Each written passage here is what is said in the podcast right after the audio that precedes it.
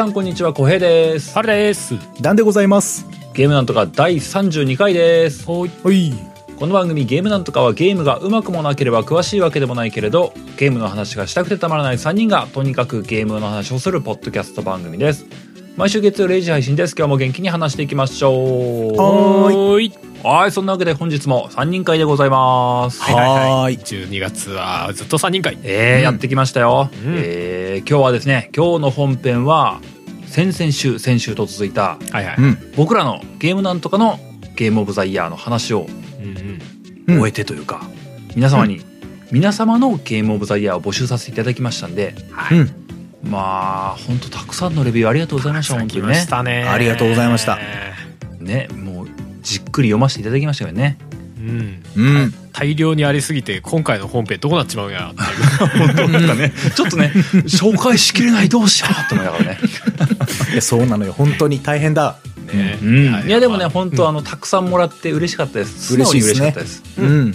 うん。まああの今回はねその YourGOTY さんあの YourGOTY さんとコラボさせていただいてっていうふうなところもありましたんでね、うん。まあそこのコラボした回があったなと、まあ、僕個人としては思ってますんでね。確か、に確かに。うん。うん、で今日は本編としてはその皆様からの GOTY ゲームオブザイヤーをご紹介させていただくっていうふうな話になりますけども、うんうん。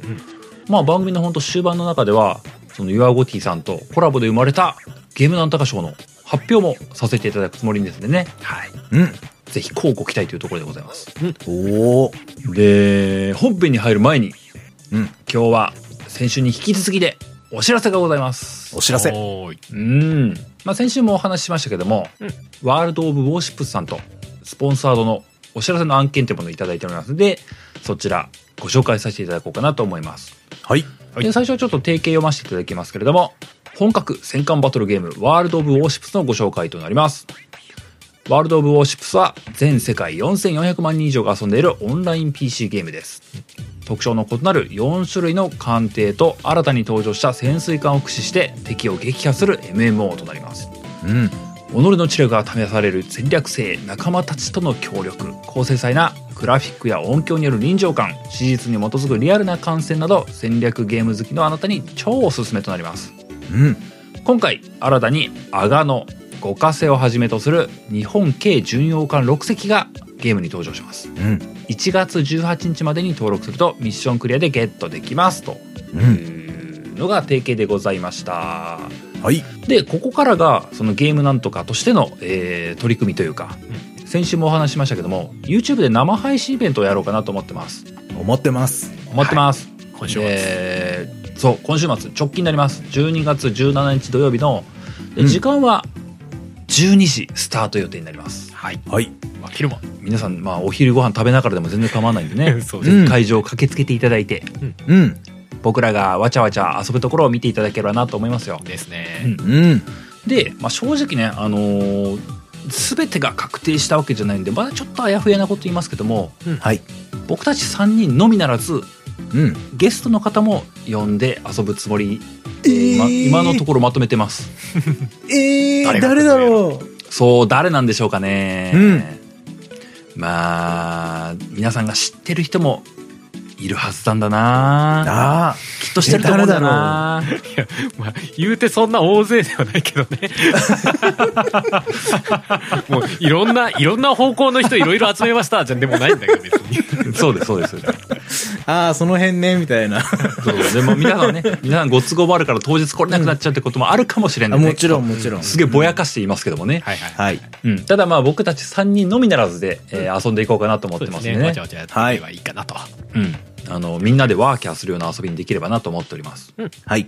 そしてぜひあのお願いとして、あのー当日集まっていただいた場合もそして後日アーカイブで見る方の場合もお願いがあるんですけれども、その YouTube の生配信の動画に関してぜひあのコメント残していただきたいなと思ってるんですよね。うん。あの生配信の場合だとチャット欄とかありますけどチャット欄と別にあるコメント欄に動画のコメント欄にコメント残していただいていただけると、まあ、とてもありがたいというかでななぜかというと、今年の年末の最終回、えーレベル32 14になるわけですかね。うん。の配信のとこで、そこで YouTube の生配信の内容、ワールド・オブ・ウォーシップスの振り返りみたいなことをしたいなと思ってるんですよ。うん。で、まあそこの場でぜひあの YouTube のコメント欄に残ってるものを少しピックアップしてご紹介させていただければなと思ってるので、うん。ぜひとも、まあ、配信内容が楽しかったよとか、ワールド・オブ・ウォーシップス、まあ見たことなかったんですけども、興味持ちましたみたいなやつがあると、とても嬉しいなと思ってるんですよ。嬉しい。ねうん。というわけでね、まあ、そんな長々した長文を書いてくれっていうお願いをするわけではないんですけども、ぜひぜひお気軽にコメントとか残していただけるとありがたいなと思っております。はい。配信見ながらではとりあえずまあチャットでワイワイ書いてもらうのも良いですけどまあそれプラスして、コメントの方にこうざっくりとした感想というかそうなんです。を書いてもらえたらまあそれを魚に今年の最終回でちょっと話したりしたいんだわっていう、そうなんだよ。そういうことです。あそこでなんで声魚雷食らうかなみたいなそういうの書いてもらえれば十分なんですよ。あそれでも全然構いませんあの3戦目はへちょすぎるよみたいなね。そうそうそう、うんうんワールド・オブ・シップスこういうゲームだと思いましたでも構いませんしその内容で、そうあの時の小平さんがさあみたいな、あの時の春さんがさあみたいなやっても全然構わないそうそう、うん全然ね。はいうん。そういうのがあると、まあ僕らがね、こう配信の中で、配信じゃないですね。あの、ポッドキャスト音源の中で話す話題になっていいなと思ってるわけです。はい。はい。まあそんなわけでね、えー12月17日、今週の土曜日になるわけです。ですかね。うん。ぜひ、お気軽にお越しいただければなと思っております。はいよろしくお願いします、うん。うん。まあ、というわけで最後ちょっと結びのとこだけご紹介させていただきますと、今回のこのワールド・オブ・ウォーシップスのコラボ企画は、PC 版のワールド・オブ・ウォーシップスのみで実施されますんで、スマホでお聞きの方は PC からチェックしてみていただければと思います。えー今すぐワールド・オブ・ウォーシップスを無料でダウンロードして壮大な回線に熱中していただきたいと思います。うん。ということで、ウォーゲーミングジャパンさん、スポンサーありがとうございます。ありがとうございます。うん。といったわけで、えーお知らせ終了でございます。おーいここからは本編に入っていきますので、改めて、ね皆さんのゲームオブザイヤー2022をご紹介していこうかなと思います。皆さんの熱いベストを受け止めねば、うーん、楽しみですね。楽しみですね。そんなわけで早速本編入っていこうかと思います。はいは。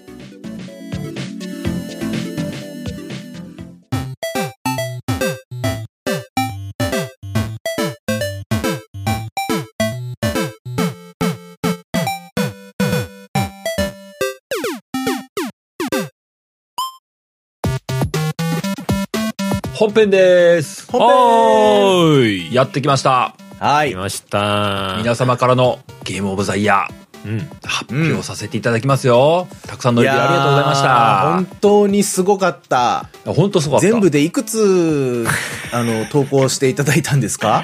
あのーひょっとすると、その、カウント漏れとかあったらごめんなんですけども、数としては103通ぐらいあったはず。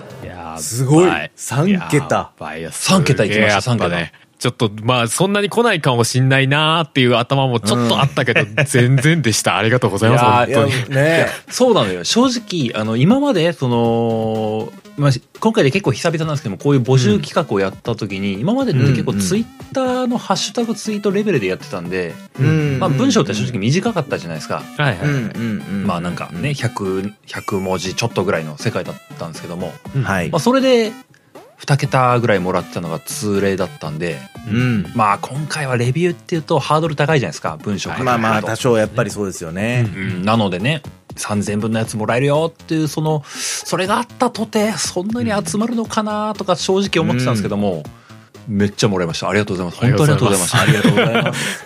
高いハードル超えていただいてありがとうございますいや、もう、いや、いやもう本当に、そのレビューが結構熱いのが多いんだ。いやよかったねよえ、皆さん思いがこもっていらっしゃる。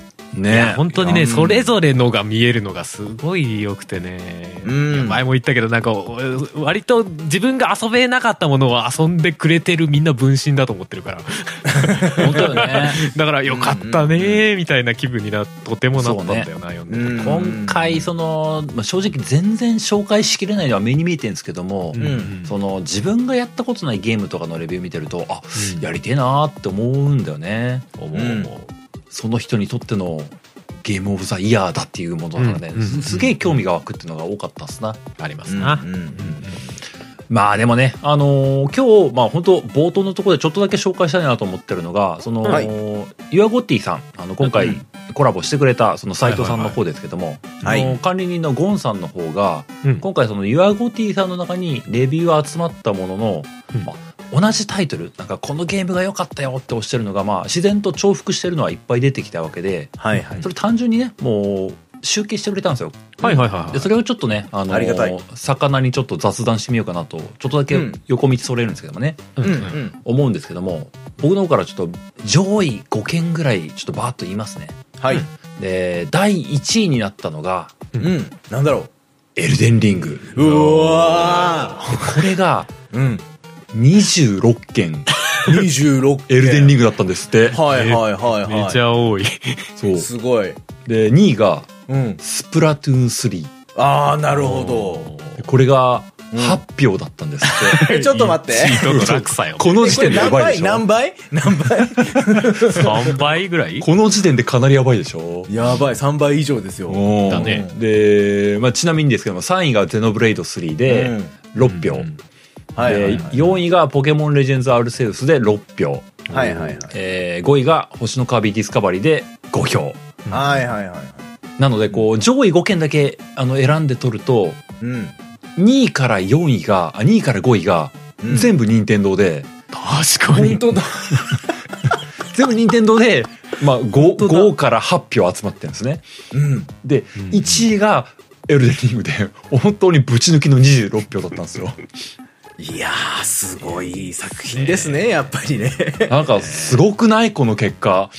ね。確かにね。言うてやっぱりそのスプラトゥーンもゼノブレイドもね、なんていうか、まあ、スプラトゥーンは言わずもがなうん。爆発的に売れてるし、わかるわかる。ゼノブレイド3もゲームアワードの方にノミネートされてるわけじゃないですか実際、うん。そうだね、うん。うん。うんだからすごいタイトルたちなんだっていうのは間違いないんですけどうんうん。やっぱその中でも頭一つどころではなくて体3個分ぐらいが突き抜けてるっていうことになっちゃう まあ、これに関してはまあ、まあ、ええそう、いや、っていうか、異論はまあないかなっていう感じしかないよね。そうね。うん。まあねもちろんあのーどうなんだろうなそのぼ僕らがコアゲーマーという気は全くないですし、そのはい。うちの番組聞いてくれてる人が、まあうん。ただ一方でそこまでのライトゲーマーともちょっと思わないというかね。まあまあまあ。あそうですね。ある確かにね。程度ある程度ゲームのリテラシーとかそういうのがある人たちだよなと思ったりもするので、うんうんうんなんか本当になんか一般大衆の一般論かっていうとちょっと違うのかなとも思ったりはするんだけども。うもちろんもちろん、うん。まあでもやっぱりエルデンリングってやっぱすすごい力を持ったタイトルだったんだなっていうのはそうでしょうね。この数字を見ると思っちゃうよそうですね。別にこれが作品の良し悪しというか絶対的な良し悪しを選んでるわけではないが事全くないです実よね、うん確かにもちろんもちろん26票というか26レビュー出てきてるっていうのはまあんんんやっぱりすげえことだよなとは思うよね。ちなみにこれはその、うん。えーっと「ハッシュタグゲームなんとか」っていうのをつけていただいたもの以外のものも含めてっていうことですよね。そうそうそう。あのうん。説明が漏れておりました。さっうん。きこの26票だとかって言ってるこの単純な集計の部分は「ハッシュタグゲームなんとか」に限らずユアゴティさんの中に集まったものの単純集計の結果ですね、はいまあでもそれでも母数150いかないぐらいの現状はね、今日時点ではっていう話らしいのでうんうん。ああなるほど、まあその26票っていうのはやっぱり圧倒的っていうのは間違いないですね。確かに。2位との差がこんな開くかっていうね。い。や本当に、まあでもそれそれぐらいやっぱりね目立つ存在だったってことだよね。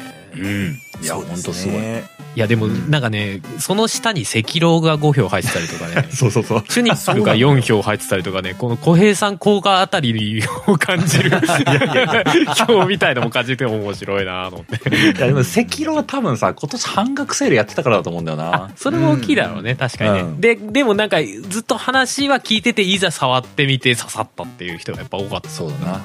みんなこうババアファンネルの洗礼を受けたのかな。ね まあ、赤狼自体もね言うてあの発売年にはあのゲームアワードのゴッティ取ってますから、うんうん、やっぱり話題。僕もそのゴッティ取ったっていうのを見て買ってプレイししてますからね。あ、ゴッティ取るほどなんだ、赤狼ってって思って、あの、プレイしてますから、まあそれでまあしっかりハマったわけなんですけど、うん。こう見るとやっぱりこうね、あの、まあ一応あの、は発売はあの、バンダイナムコからエルデンリング出てますけど、はいはい。まあ一応フロムじゃないですか。うんね。フロム、ニンテンドー、ニンテンドー、ニンテンドー、ニンテンドー、フロムなんですね。そうだね。確かに。まあその後カプコンも入ってるけどな、モンハンライズとかね。うんまあまあそうです。その次が一応ね、あの、モンモンハンライズ、サンブレイクが入ってたらしいので、まあ、うんまあ、そこまでさ下がらないとっていうのも言い方はあれだけども、ようやく他メーカー出てくるっていうのがね、ちょっと面白いよね。そうですね。そうなのよ。まあ、以降はね、5票、4票とかっていう範囲なんで、だいぶ重複するものが増えていくんだけどもね、そうだね。はい。さっき挙げてもらったチュニックとか、地球防衛軍6とか、うん。うん。ライブアライブとか、フィットボクシングとか、うんう。うんん。ポケモンの、あの、バイエルってとかも途中出てくんだよね。あ、そうだね。うんそっか。うんでも、アルセウスとかの方がやっぱり、まあそう、ですね。スカーレット・バイエットは直近すぎるからね。そうねクリアできてないんじゃないかなうん、単純にうんクリアできてないから。まあ、エルデンリングのクリアできてないけど、エルデンリングなんですっていう人も 結構いましたけどね。まず最初に私はこれをクリアしていませんから、レビューが始まるものもありましたけあっ。たあったね。早く呪縛から解けてほしい気になるよね。まあ、発売日に買ったとは言言ってないかもしれないけどね、確かにね。まあまあまあまあ。1年やってるとは言ってないかもしれんけどね。ね。うんまあでもなんかね、本当今年の2020年の、まあ年初気味のところで出てね、うん。ずーっとみんなの心に居続けてるのがエルデンリングなのかもしれないよね。うん大きすぎる。すごい、すごい最近あの、アップデートも来たんでしょ闘技場が。そうなんですよね。収録時点での今日来たのか。うんはい。ね、あの、闘技場うん。あのーみんなが思った通り、闘技場でそうだねプ。レイヤー同士が戦うことができるゲーム内で明らか闘技場っぽいとこがあるのに一切入れないっていうね。そうだね、あったね。なんかあるんだろうな、来ましたねっていう。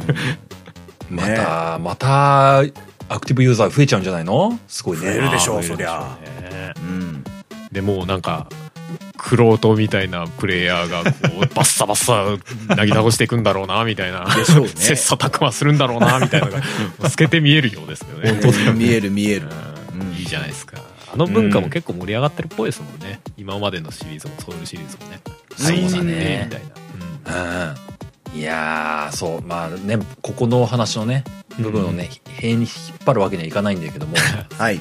まあこの得票数をカウントしてみたっていうだけでも、うんまあなんか今年のゲームの世相というかをちょっと感じるよなっていうのは思いましたな。まあそうそうですね。ううんん。まあ、かといって1票とかしか入ってないやつもすげえなんか大事にしたい感じあるけどねなんかねいやいいに分かったんだなって思うけどねああ、そうそう。いやそれは本当あるよね。あのーそうですね。あの別に具体的にレビューの内容とかを、あのー言うわけじゃないんですけど、うんうん。こう、例えば、一般的には評価が悪かったものとか、あうんうん。ね、あなんかサービスが終了するみたいなのとかうんうんうんを、そのタイトルゴッティに上げてらっしゃるレビューとかもあるんですよね。うんうんあるねその人にとってはナンバーワンだったんだよと。うんうんいうのはね事実としてあるんだなっていうのはやっぱこう一般的なそのねイメージだけが全てじゃやっぱないよなっていうのをすごい感じますね。うんうんううんん。よしよしってしたいなんか。ちなみにどの立場からのよしよしなんですかねそれ いやそのなんかゲーム全般好きだからさ票が少ないからってだから良くないわけじゃないじゃんああいやもうおっしゃる通りですよ。しかもその上にさらにこう上がってはいないけどっていうのも多分いるんだろうなとかさいろいろ想像しちゃうよね。うん誰かにとってはいいゲームだったうんね。うん、たくさんの票ねあらたくさんのレビューを書いていただいたっていうのは大変ありがたいことなんですけど、やっぱね最初に言ってたみたいにレビューを書いてそれを公にするって相当なハードルの高さだと僕は思うんですよ。うんうん。ね、だからそれをするまでに至ったなんていうかこうエネルギーがあるんですよねそこに。そうだね。書いたろって思えるような、うん。俺はこれが好きなんやって思えるような、それこそエルデンリングとかだったらみんな納得してしてくれるからいいかもしれないけど、うん。その評価がまあ低いって言われてるようなものを、実は俺はそれこそが好きなんだっていうことって結構、まあ勇気がいるというか、うん。やっぱエネルギー使うことだと思うんで、そこまで押し上げられるぐらいのプレイに対しての、ゲームに対しての、こう、なんかね、熱量というか、あるんだなっていうのですごく、うん、良かったなと思いますね。そううん。ねうん。でなんかまあ一本に絞らざるを得ないからなんだけどなんか今年の総括をしてもらってる感じで、とてもああ、そうね。それは本当そう思います、ね。うんそうですね。なんかその人の今年やったゲーム全部上げられたらさすがに見切れないけどこうって悩んだ上でこれって決められたものを見てるからなんか、うんああなるほどねっていうかさその人の今年はこんな感じだったんだなみたいなのが透けて見えてよかったね。そうだね。うんまあ、この話、永続けていくとね、本当にはい。紹介する時間が削られていくんでね。いかねばなら、ないかねばならないんですよね。おーそうなんです。うん。あと、とかさちょ、ちょっとね、ちょっと一個だけご案内というかね、あのポッドキャスターさん向けにコラボしてくださいというふうに案内をしてたんじゃないですか。うんうんうんうん。このレビューを書いてくれるほこと以外にも、あなたの番組でも、ゲームオブザイヤー話してみませんかみたいなことを言ってたんですけども、うんあのーすでに結構な番組さん、あの、上げてもらってたりもして、エピソード僕もちょこちょこ聞いてたりはしたんですね。うん。で、まあ、これっちの方は別に今回が期限とかってことをあんまり思ってはないので、うんあの、うん。単純にこの12月の間とかにエピソード配信とかしてくれていれば、まあ、ぜひ僕も聞きたいなとかっていうことを思ってたりするので、はい。まあ、例えばですけども、来週とか再来週の中で、この辺の番組さんがやってくれてましたねとかっていう紹介をさせてもらえればなと思ってます。ですねですね。なので、まあ、うん番組さんのね、他番組さんの、えーコラボっていう目線では、引き続きお待ちしておりますんで、ぜひあの、興味があれば、あなたのゲームオブザイヤーの話をしてみていただければなと思ってます。はい。はいというのが、まあ、ご案内でございました。はで、こっからが、えー先週、先々週とお話をしていた、ゲームなんとか賞に関わる、皆様からのゲームオブザイヤー2022、レビューをいただいてたものを、まあ、僕ら目線で、これよかったな、あれよかったなっていう紹介をして、ワイワイうん話していければなと思っております。はい。っていうわけで、えーまあ僕、ハルさん、ダンさんでそれぞれ何個かこれ紹介したいんで読んできたいっていうのを最初にお話をしつつ、番組の、まあ、本当に終わり際のところでゲームなんとか賞としてうん。各ストアのストでストアで使える3000円分のポイントってものを、えーうんこの人が当選になりますっていうのは一番最後にちょっと紹介していこうかなと思っております。はい。というわけで、えーそれぞれ、えーこれ良かったなとかって話を、えーご紹介していければなと思っているわけですけれども、はい。じゃあ、どうしようかな。まあ、最初は僕からとりあえず1個紹介してみてもいいですか？うんはい。お願いします。うん。じゃあ、冒頭1個紹介させていただくのは、えー、ツイッターの、ツイッターネームっていうんですかな。お名前がは、ニスさん。はい。紹介してくれたタイトルが、ライブアライブのレビューになっております。うん。えーレビューの内容をちょっと読ませていただきますと権利関係などでリメイクは絶望視されていたスクエアソフトの伝説の RPG が28年の時を経て奇跡の復活を遂げた、スーパーファミコン作品のリメイクで考えうる限り完璧な作品に仕上がっていた HD2D による美麗なグラフィックと演出の強化。下村陽子氏監修によるアレンジ BGM 豪華声優陣によるボイスの追加などなど贅沢に進化している。元がスーパーファミコン作品のため全体のボリュームは現代のゲームと比べると控えめではあるがボイスのおかげで世界観にどっぷりと浸ることができる。うん。また事前の情報ではリメイクにあたって追加要素はないと公言されていたがそれはプロデューサー当時のディレクターの粋な嘘だったうん。ネタバレになるので詳しい言及は避けるがこのサプライズによって「ライブアライブ」は28年の時を超えて完璧な作品になったと言えるうお。ファンの熱意のおかげでリメイクが実現できたとの感謝をプロデューサーは述べていたが28年間推し続けることができるほどの魅力がこのゲームにはあるのだということを皆様にも分かってもらえると嬉しいうん。2022年名作ゲームが大量に発売されたんで、ゴーティの選出には本当に悩んだがリメイク発表時の驚きとプレイ時の驚きそして当時小学生だった自分が今でもゲーム大好きでいられるのはもしかしたらライブアライブのおかげかもしれないという思い出補正も込みで本作を2020年のマイゴーティにさせていただく。最後に関係者の皆様へリメイクしてくれて本当にありがとうございました。全ゲーマーよメガロマニアで熱くたぎろうぜという全部ちょっと読んじゃいましたけども。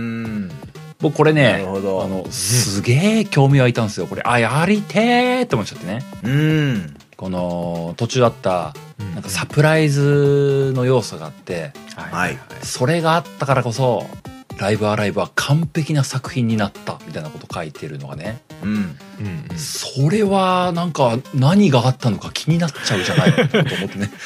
でも元がどうでそれがどうなって完璧になったのかも興味あるけどね。そうなのやってないから。なんとなくなんか風の噂でなんかみたいなのはあるっちゃあるんだけど。うん。そう。いや僕もね実際ねライブアライブ、スーサミの頃の原作やってないのでこの何が違うって部分のところは多分素でやっても分かんないのはちょっとそこは残念だなと思ったりもするんだけども、うん。でもなんかもともとさなんかこう方々から聞こえるリメイクの評価が高くてさうん。よくできてるっていうのがあって興味は持ってたんだよね。やりてえなと思う。うん。で今回この「ユアゴティのレビューとしてこの日産のやつが上がっていてこういう風に感じてる人がいるんだなっていうのがなんかよりさらに興味をかきたててきたというかね。うんうん今、うん。今というか本当は今年やりたいなって思いながら完全に見て見ぬふりをしてここまで来たんだけどもうんうん。いやーいやー来年こそやるかなとかって今ちょっと思っちゃってるのがねあるんだよね。うん。よかった。ライブアライブのこのレビュー大変気になってます。ライブアライブ俺体験版だけちょっとだけやったけどね。あ本当？うん。うん。あのなんだっけ。う。ん。えっと日本の和風のお城になんか忍び込むやつ。あのに忍びっぽいやつ。をチラッとやったけどな。でもあれやっぱライブ 2D の表現すげえいいよね。あのーあライブアライブってあれ、たまあ、体験版だからうん。どうってのはないと思うんだけども、うん。どこからやるっていうのは確か選べるんだもんね。何人か選べたんだった気がするなるほど。体験版そんな感じか、うん。多分それぞれのパートが途中までみたいな感じなんじゃないかな。俺も遊びきってはないんだけど体験版すらね。うんうんうん。いやでも手触りはすげえ良かったからあこれやってみてえなとは普通に思ったけどねいいよねそう、んなんだかんだ言って HD2D いいのよ。いいよね。そういいよね。うん。そうなの。これが非常に気になりましたというのがねまずね。結構あの序盤にいただいたレビューだったんでね、うん。あのあいいの来るねーっていうの この企画のあのす僕のこう自己肯定感が上がったよね。あよくよかったわーって思ったよね。ああ、なるほどね。うん。この企画してよかったっていうこういうの来て嬉しいわーって一つのレビューだったってことですね。そうそうなるほどなるほ まあまあそんなとこですかね。ど。はい。じゃあ次じゃあハルさんとかどうですか？はいはいはい。えっとですねじゃあ俺は一つ目は、えーゲムジーさん。うん。ほいほいが挙げてくださっているシーフ。シフ。はい。の、えーレビューですけども。はいはいはい。フロムの死にゲー全部挫折組の私がトゥルーエンドまでやり込んだ奇跡の神ゲー。うんえー赤狼インスパイアと思われるこのゲームは辛いのは確かなのだが本家の死にゲーのような絶望感はやや薄く自分が徐々にクンフーの達人になっていく様が嬉しくて続けてしまう。うん。途中で死んでリトライすると何歳か年を取ってしまうシステムでもちろん姿が老齢化していく。うんうんそれはそれで達人感が増していいのだが70歳を超えるとリトライできずゲームオーバーになってしまう。寿命かなので強敵が待ち受けるラストステージに備えて道中極力年を取らないように進まなければならないヒリヒリ感が楽しい、はあはあはあはあ、えーレスポンスも非常によく慣れてくると敵の攻撃をひょいひょいと見切って反撃できるので俺強え感が味わえる。うんううん。ん。私みたいに死にゲー挫折者のリハビリや死にゲー未経験者の入門編にとてもいいと思う作品。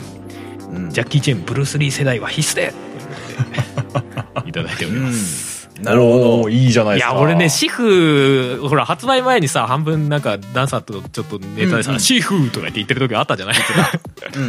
え 実際結構気になってたんだけどなんだかんだで今年触れなかったなと思って。ああ。これを見てねいややっぱりやりたいなとは思っちゃったんだよね。ちなみに僕は途中で挫折してます。あ挫折してる。そうなんだ。触ったは触ったんだが。やってます。難しくて挫折しました。えー、へえそうなんだ、はいてか、うん。僕こんなシステムだったんだねこれ。あそうそうそうそう。そうそう結構まあ死にゲーというおか、もろいっす。おも難ろいっ易度は高めなんだが、まあ、負けてもそのある種の救済というかそのうん。ゲームの仕組みの中というかそのストーリーの中に盛り込まれてるというかね死んでも面白いね。まあ死ななくてもう一回こう年を取って挑戦するみたいななんか復讐の話かなんかなんだよねそうですね。へえ。で結構話はシンプルですね。まあそうそうそうそうあるよね、だから変にこう複雑なんじゃなくて割とこう復讐に行って、まあ負けちゃったらじゃあまたこう鍛錬を積んでからリトライするっていうような仕組み数年後になってる、またリベンジにみたいな体なわけだ。うんうん。でしかもなんかあれその強さが一定じゃなくてなんループするごとになんかステータスっていうか、あた何かが増えて何かが減るみたいななんか体力のえっと、変化があったり。年取ったら単純に、あの、どんどんどんどん、あの、新しい技が覚えられなくなるというか、うん。そういうシステムもあったりしなんかその代わり体力が減るみたいななんかそんな話も聞いたような体力減り、た確かそうだったと思います。そうへー。俺もそんな話聞いたら、聞いてたからあその辺の仕組みは面白いですね。面白いね。そうそうそう。それすらもゲームシステムにしちゃうっていう僕は老人化してゲーム悲しい。鍛錬が足らん。最終的に死ぬっていうのもまたあれだけどね。もうまあでもちゃ 70, 7 70代ぐらいになったらもうこれはここで勝ってもしょうがねえよなみたいな 感じにはなってしまいます、えー。まだ全然先あるのに70代で勝ってもなみたいな。いやでもなんかうん。覚えゲーみたいなところもあるのでそのまあ覚えゲーというかいかにこうまあ本当に鍛錬ですよね、うんうん指がちゃんとその技を覚えるかというかその反応速度をこうあのアニメピンポンの時のって言っても見てる人じゃないと分かんないですけど、はい。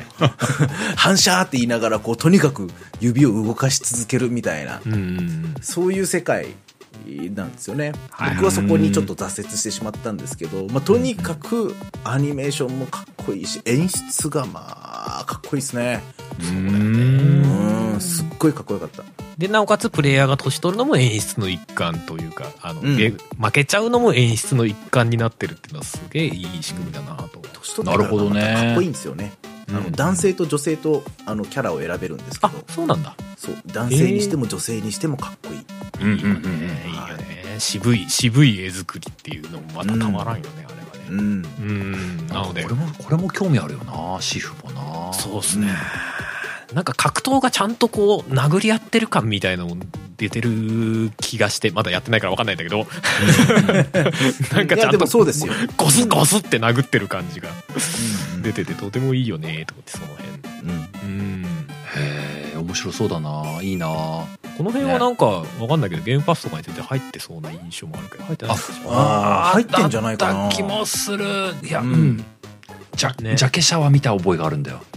あじゃあ入ってまあまあでも 正直あのゲームパス入ってないとゲームパスに自分が入ってないとそのタイトルが中に入ってるかどうか分かんないよなかなかね、うん。ああ確かにそうですね。確かにね。うんうんまあでもなこのレビューで、うん。そう知らないこういう仕組みなんだなっての僕は初めて知ったんで、うんうん。うんなんかここのレビューで興味を持った感じがあるよね。うんうんうん。うんいいよねこれもね。ここ端的にまとめられてて素晴らしいね。でもなんかこのゲーム G さんはフロムゲーは挫折したけどダンさんはむしろこっちが挫折してるっていう。そこの矛盾矛盾とは言わないけどもさ、うん。なんだろうその感じ。まあそうですね。その多分またいつかどっかでやどっかのタイミングで僕が主婦やったらうんうん。もしかしたらクリアまでいけるかもしれないんです。いけるかもしれないね。むしろこのレビューを見てむしろこう燃えてくるみたいなとかありそうだね。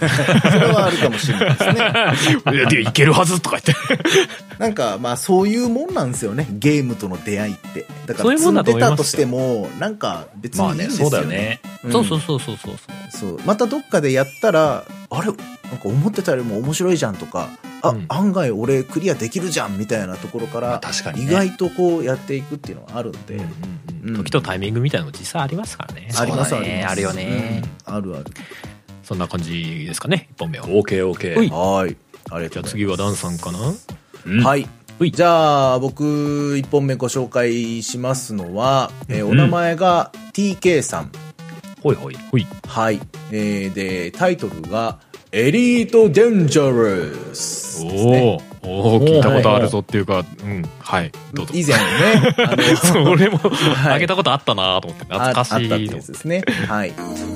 このゲームはえー天の川銀河を舞台にした MMO であり、えープレイヤーは自分の宇宙船を購入し私たちの住んでいるこの宇宙を舞台にいいろんなステーションや星を巡ります私は当初 MMO なので他のオンラインプレイヤーがたくさんいるかと思っていたのですがはい。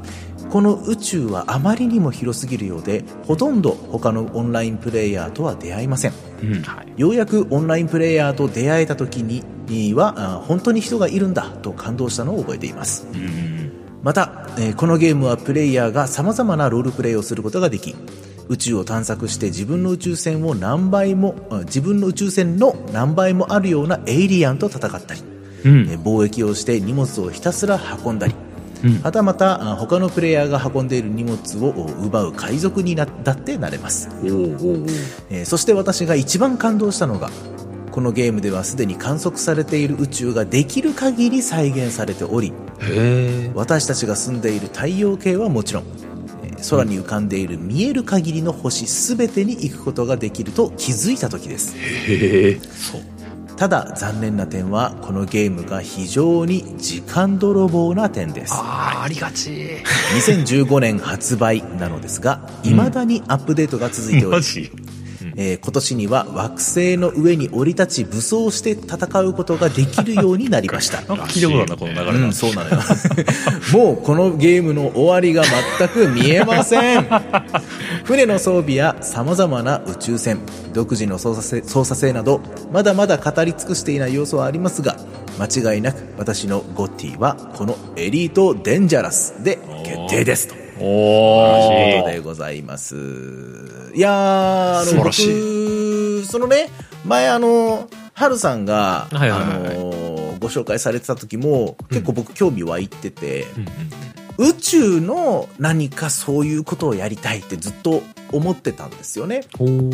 いわゆる、あのーまあ、少し前の作品になりますけど、うん。アウターワールズっていうのがはいはいじゃないですかはいはい。あの FPS のね。うんああいう舞台で、うんあのーそういうシミュレーション系みたいなことができたらおもろいのになとかっていうふうに思ってたんですよね。うんうんこの星とこの星とで貿易をしてみたいなね。で、自分のその、なんか、星のお開拓をしていってみたいな。植民地として入ってって開拓してってうん、どんどんこう文明を発達させるみたいな。うんなんかそういうのができたら面白いのになっていうふうに思ってたんですよね。で、うん最近、その、そういう、ちょっとそれとは実際には違うんだけど、ちょっとそういう雰囲気のゲームをやって、まあ、面白いんだけど、要素を理解してなくても、うんなんかどんどんサクサク先に進めちゃうようなゲームだったんですよ、それが。うんうんうんうんうん。あの、前回僕がご紹介した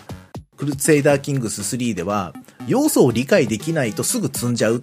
でもこれを要素を理解できれば面白くなる瞬間があるはずだって言って、それをクリアした時、その壁を乗り越えた時に達成感があって、ものすごく面白かったんだって話をしたと思うんですけど、うんそれと逆だったんですよね。要素はめちゃくちゃやっぱりシミュレーションゲームだからあります。で、わけのわかんない単語もたくさん出てきます。でも、そんなの理解できなくても、なんか、か領地拡大できちゃってるなぁなんな、なんで僕はここんなにうまくいってんだろうみたいな感じがあったんですよ。その、やったゲームがね。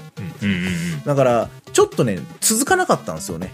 一日、ちょっと集中してやったら、ほとんどの領地をかなんか占領できちゃって、うん。あれ？これ以上このゲームやることねえな、みたいな感じになっちゃったんですよね。うん。それ以上そのゲームを理解する、なんかモチベーションがなくなっちゃったっていうのがあって、でも、ここで TK さんのエリートデンジャラスのレビュー見て、うん。ああ、そういえばなんか、実際の星を再現されてるみたいな話してたな、みたいな、うん思い出して、これちょっとやりたいなって思わせてくれたので、このレビューをピックアップしました。なるほど。はいはいはいうん。だから僕の今の、僕の今のそのゲーム欲、このお腹になってるんだよ、みたいな感じ？その、今はいはいはい僕がこのゲームを食べたいんだっての、このお腹だから、これを食べたいっていうのをちゃんと提示してくれた、レビューらしいレビューというか、うんレビューを見て僕がゲームをやりたくなったなっていうののの分かりやすい一例としてあったので、うんえーこのエリートデンジャラスの TK さんのレビューをピックアップさせていただきました。素晴らしいね。えーもうでもプレイした自分からするとエリート・デンジャラスは本当宇宙の希望というかでかさを感じるロマンゲーだと思うよ、へ めちゃめちゃ感じると思う。本当に星と星がもうとんでもないぐらい離れてるからね。普通にあのうんうん。ノーマンズスカイとかだと隣の星とか割と目視で見えるんですよあー。だからああのゲーム実際なんか宇宙の景色としては綺麗なんだけどスケール感は結構嘘ついてるんですよ。はエリート・デンジャラスは隣の星は全く見えないから。遠すぎて。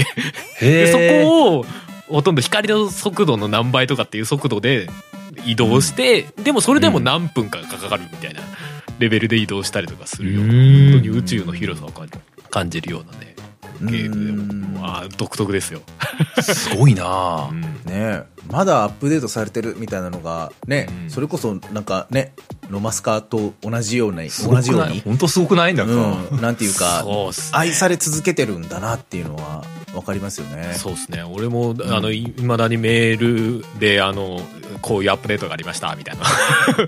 できますよ。もうだからまだやってらっしゃるんだと思っていやでも他にやっぱりあのスケール感のその宇宙船芸みたいなのはなかなか他になさそうだから。やうんやっぱうん。まあ唯一無二な地位を確定できてるんだろうなとは思いますね。やっぱり主体が宇宙船でもっと宇宙船を突き詰めた内容にはなってるので、ノーマンズスカイとかよりも、その宇宙船で何をできるかみたいのを主軸に割と置いてるところはあるかうん。ら、うん、いいいいですよ、いやー多分僕そのうちエリートデンジャラス会をするんじゃないかなと思いますね。すげえな宇宙の話が永遠とされるんだ。なな何が起きたのかすげえ聞きたくなるゲームでは。いやそのねあのねアップデートでそのね地上に降り立ちその武装して戦うことができるようになりましたっていうのが結構衝撃で、だってそれまでそういう次元のゲームじゃなかったわけですよね。うん。そうだよね。地地上に降り立って。あの降り立つっていうのは基本あでも俺がやった時でなんとかね一部、うん。そのあの月面カートみたいな車みたいので走ることはできたような気がする。だからそれをさらに徒徒歩で地上に降りれるみたいになってでなんかうん。あの打ち合いみたいのができるレベルまでなってるみたいな話は聞いたことある。へ結構だからゲームの要素としてこれから結構変わるっていうことですよね。本当だよね。うん、もうすどうごいなってどういう規模なのっ思いますよ。ていう感じまあでも多分、ガス惑星とかは普通にあるような世界観だと思うんで多分降りれる星はまあまあちゃんとこう。地面がある星とか環境的に降りれる星みたいなのはあるんじゃないかなという気はしますけどいやー非常に興味が湧いたので、まあ、間違いなくプレイはするだろうなって思ってます。いいじゃないの。はい、TK さんのおかげで、プレイ一つするゲームが決まりましたっていう感じですかね。はい無限に遊べそうなタイプだけどねうん。天の川銀河の腕から腕にこう旅行してみてくださいそれ、エリートデンジャラス界が多分だいぶ先の話になっちゃうなそれだと。はい。はい。OK じゃあ次また2週目の僕はお話ししましょうかね。はい。おい。お名前がこれパンダさんなのかな？PHANDA なんでパンダさん、パンダさんなのかな？ちょっと読み方怪しいところありますけども、うん。えーうんうんモンハンライズのサンブレイクについていただいているものでして、はい。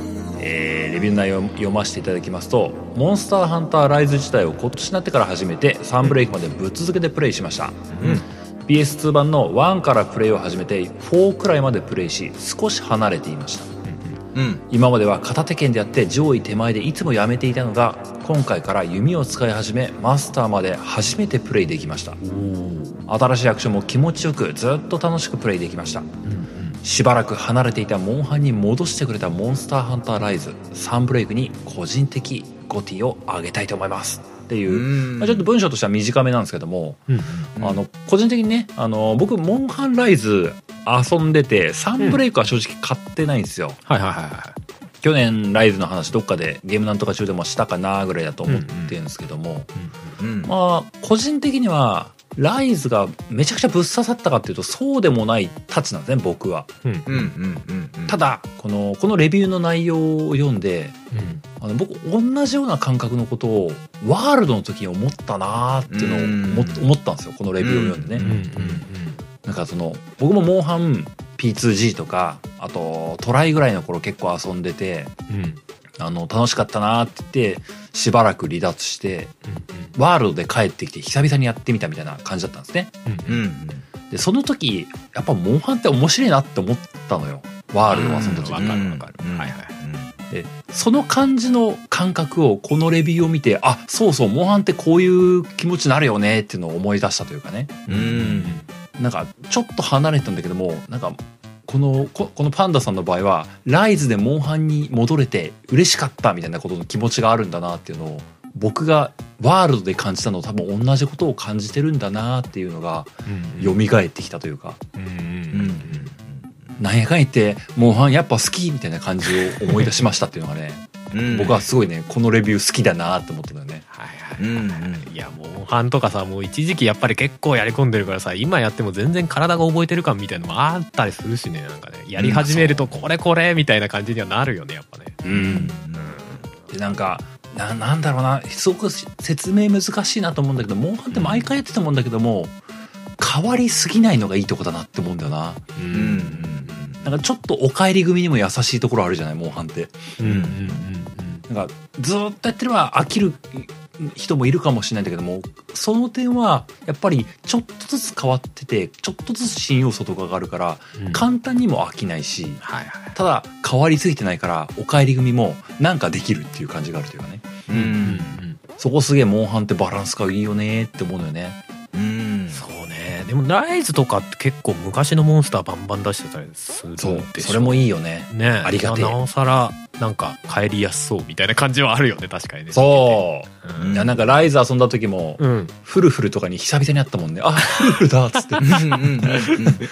フルフルもどきじゃない方だみたいなね。そう なんかね、うん。でライサンブレイクの方はやってないけどもやっぱりあれだってあのザザミとかあのカカニエビ系が帰ってきたんだよね。確かねうん。確かそうだった。うん。そうあれとかもあ懐かしいって思っちゃうちょっとちょっと惹かれちゃうところあるよね正直ね。そうそう。やっぱりそうそう。俺らなんかそのポータブルとかが結構熱い時代にねメインでやってたみたいなところあるからさ。うん。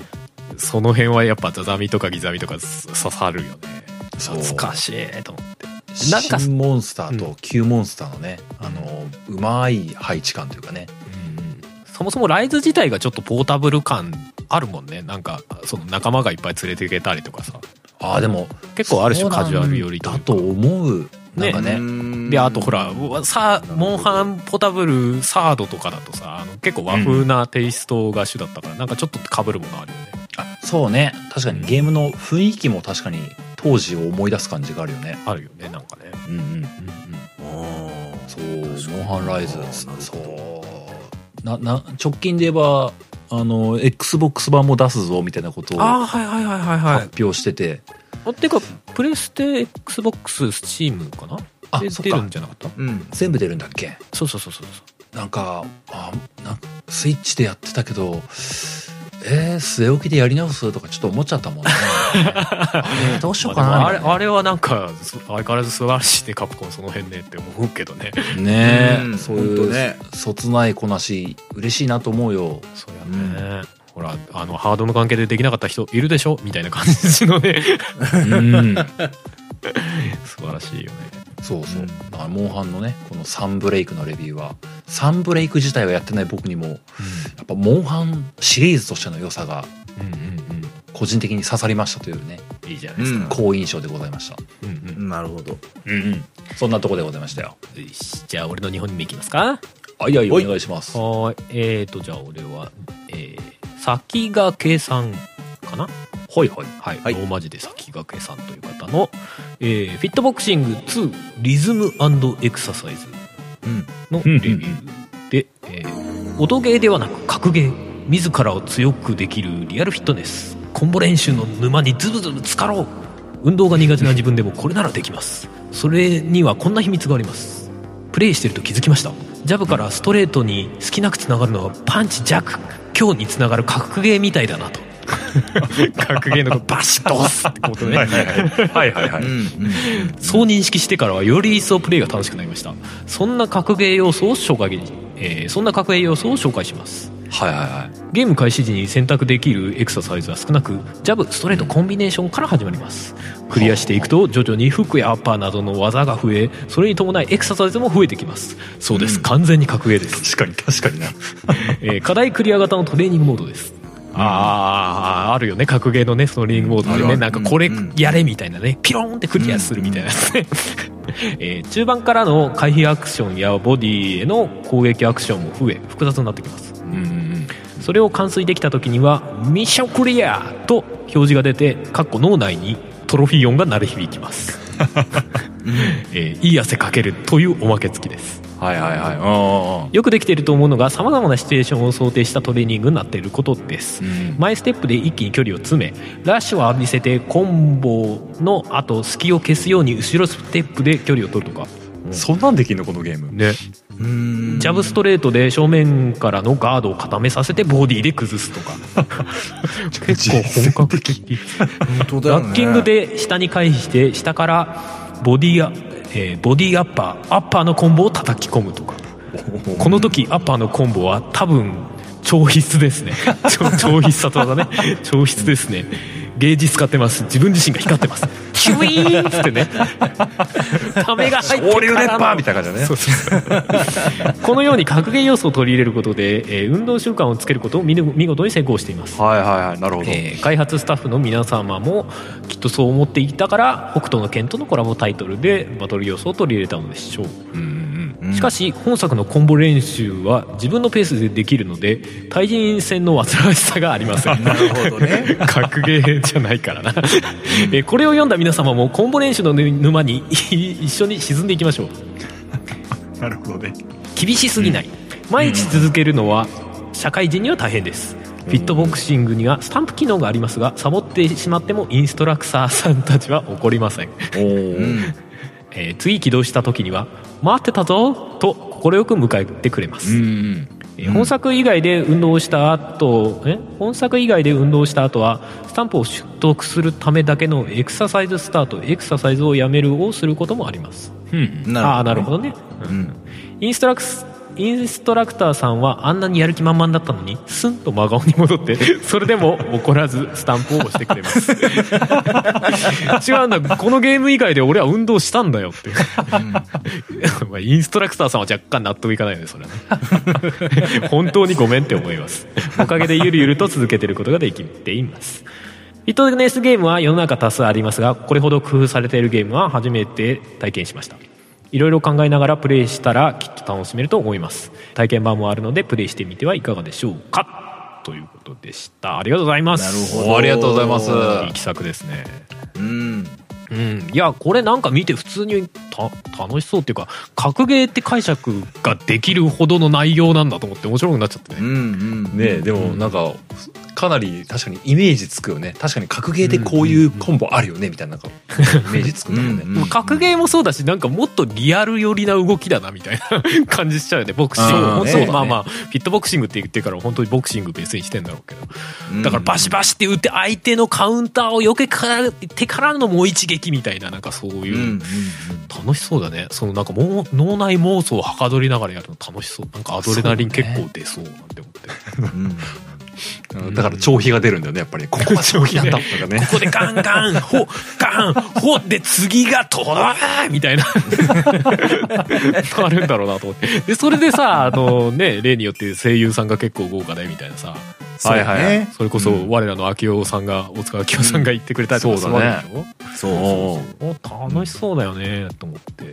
確かにね。これはねこのレビューは結構良かったですね俺もね実はねでも体験版はやちらっとはやったんだよね。ででその時のなんか感覚も良かったから買おうかなどうしようと思って結局まだ買ってないんだけど、おおそうでもなんかなおさらこの話を聞いてあそんなディープなところまで行くんだと思ってうんね、うんうんうん。うん。よりちょっと気になりましたねこれね、ちょっとこのステップがあるのがちょっと僕の中ではあれこんなの前作にあったっけ？みたいなあそうか前作はやってるのかな、あそうかダンさんはワンはやってるのか。ワンはね、一日だけ。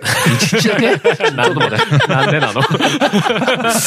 だから、もしかしたら、あの、前作にもステップはあったけど、そこまで僕がたどり着いてない可能性は、一日じゃ全然あるん多ですけど。分僕はストレートとジャブのコンビネーションぐらいしかやってないですよ。いや、もうそりゃね、大塚さんにね、鍛えてもらおうと思って、うん買ったわけだ、まあ、そうそうそう。やっぱりどうしてもね、あのー前作買った時には、まだ、お仕事、ホテルの支配人の仕事してた頃で、うんまあ言うて、今もそうですけど、やっぱ運動不足になるから、うんまあちょっとフィットボクシングね、あの、面白そうやし、大塚さんやし、ちょっとやりたいわっていうことで買ってやったんですけど、はいはいはい。まあ、楽しかったんですよ、めちゃくちゃ。で、めちゃくちゃ汗かいたし、うん重心の移動させる、この、ワンツーワンツーだけでも、前後ろ前後ろだけでも、あ、結構、結構大変だ、これは、みたいな。うんで、しっかりちゃんと、ちゃんとしっかりストレートしないと、あの、グッとならないみたいなね。許してくれないみたいなところがあるから、うわ、こおこっちが疲れてるのバレてるみたいなのがあったんですけど、常にポジティブに大塚さん声かけてくれて、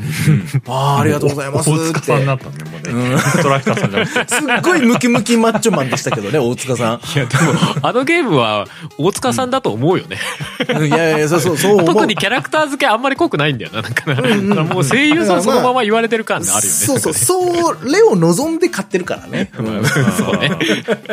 そう。で、やって、ああ、いいねと思って。で、あの、奥さんも、それ僕のそれ見てて、面白そうって言って、私もやりたいって言って、ああ、いいよいいよ、もちろんやりなやりなって言ったら、僕、それ僕がある程度30分ぐらいやって、ああ、結構大変だな、疲れたなって言って。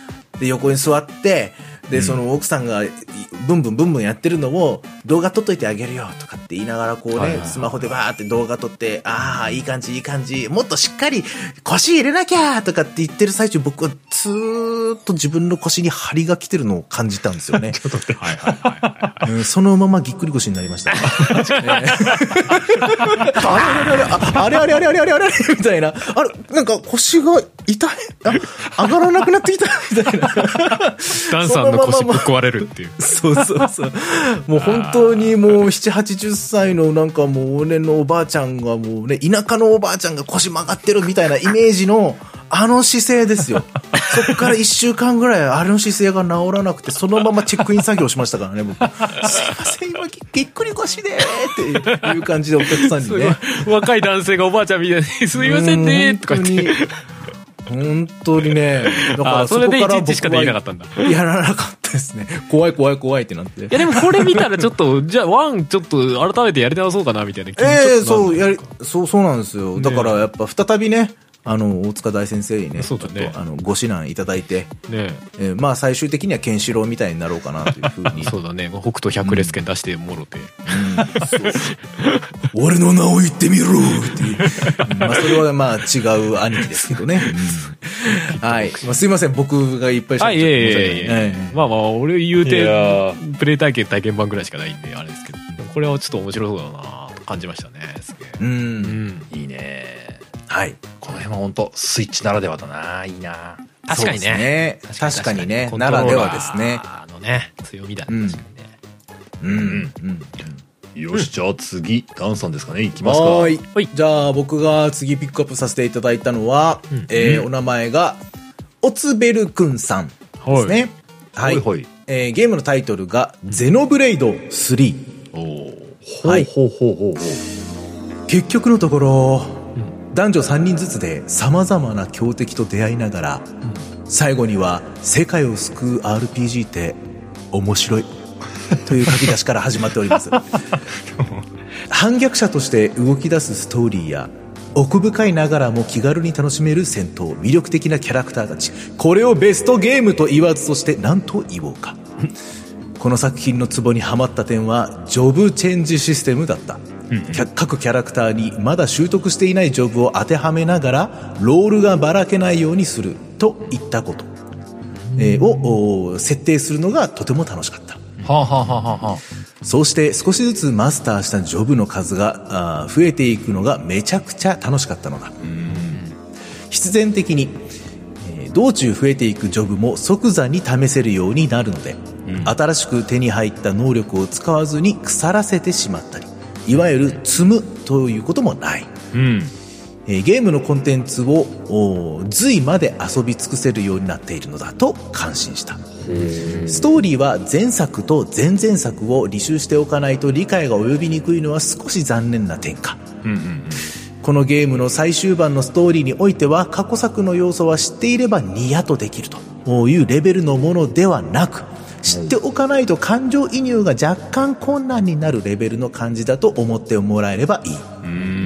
ただ、それを差し置いても、主人公たちが体制から脱し、様々な出会いと別れを通じて、自分たちのアイデンティティを確立するストーリーラインは、えーここに一つ完成形を見たと言っても過言ではない。間違いなく、クオリティ、クオリティ、クオリティ自体は 100%, 100%である。で戦闘システムシシステムにも言及しておこう。移動キーを入力している間は移動し。はい。離すとその場にとどまり、ん。えーはあ攻撃をひたすら自動で繰り出す。おーその間、えー状況に応じてアビリティを繰り出していくといった塩梅だ、なんだスマホゲーによくあるやつじゃんと思った方もいるかもしれない、えー実際味方 AI が優秀なので、えーなんとなくうまくいってしまう的なことは多く、うん。自分で積極的に戦闘に干渉し、えーせ戦況を有利に導くといったことには乏しいが、それでも敵に対する位置取りといった要素があったり、ウロボロスに変身という要素による駆け引きがあるのでスマホゲーによくある戦闘システムよりはるかにやりがいがあると断言できる。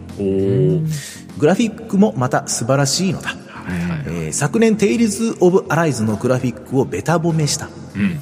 えー今作はあれに準ずるクオリティのものだと考えてほしい。うんうん準ずるとは言ったがスイッチの処理の、えー処理性能を考えれば準じていても最高峰のクオリティだ。うんうん今作をやっていてグラフィックにえーついて見劣りを感じたことなど一切なければ、ムービー中は過去特にアクション場面については、えー常に大興奮だった。うん。うん魅力的なキャラデザを表現するのにふさわしいグラフィックであることは保証する。うんうんこの作品がシリーズ初めてであったとしたらストーリーは多少楽しめない点が出てくるかもしれない、うん。だがそれを差し引いても初見でプレイする価値は大いにある。シリーズう履修者ならなおさらのことだ。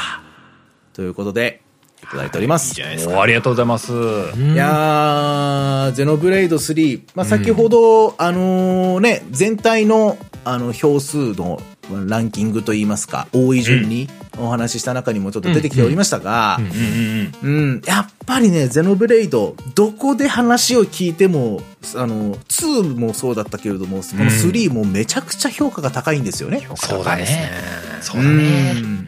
でも、多分ね、小平さんも、春さんも、うんなんとなく、あ、そんなに面白いんだって多分思ってらっしゃると思うんですよ。うんうん。で、別に僕ら3人とも RPG というジャンルそのもの、特に JRPG というものに対しては、まあ、やぶさかではないというか、やぶさかではないうん。おどちらかというと好物ですよ、みたいなところがあるじゃない大好きですか。な類ですうんうん。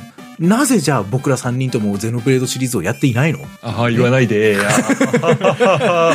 人にはそれぞれ優先順位ってものがあるんだよ。ね。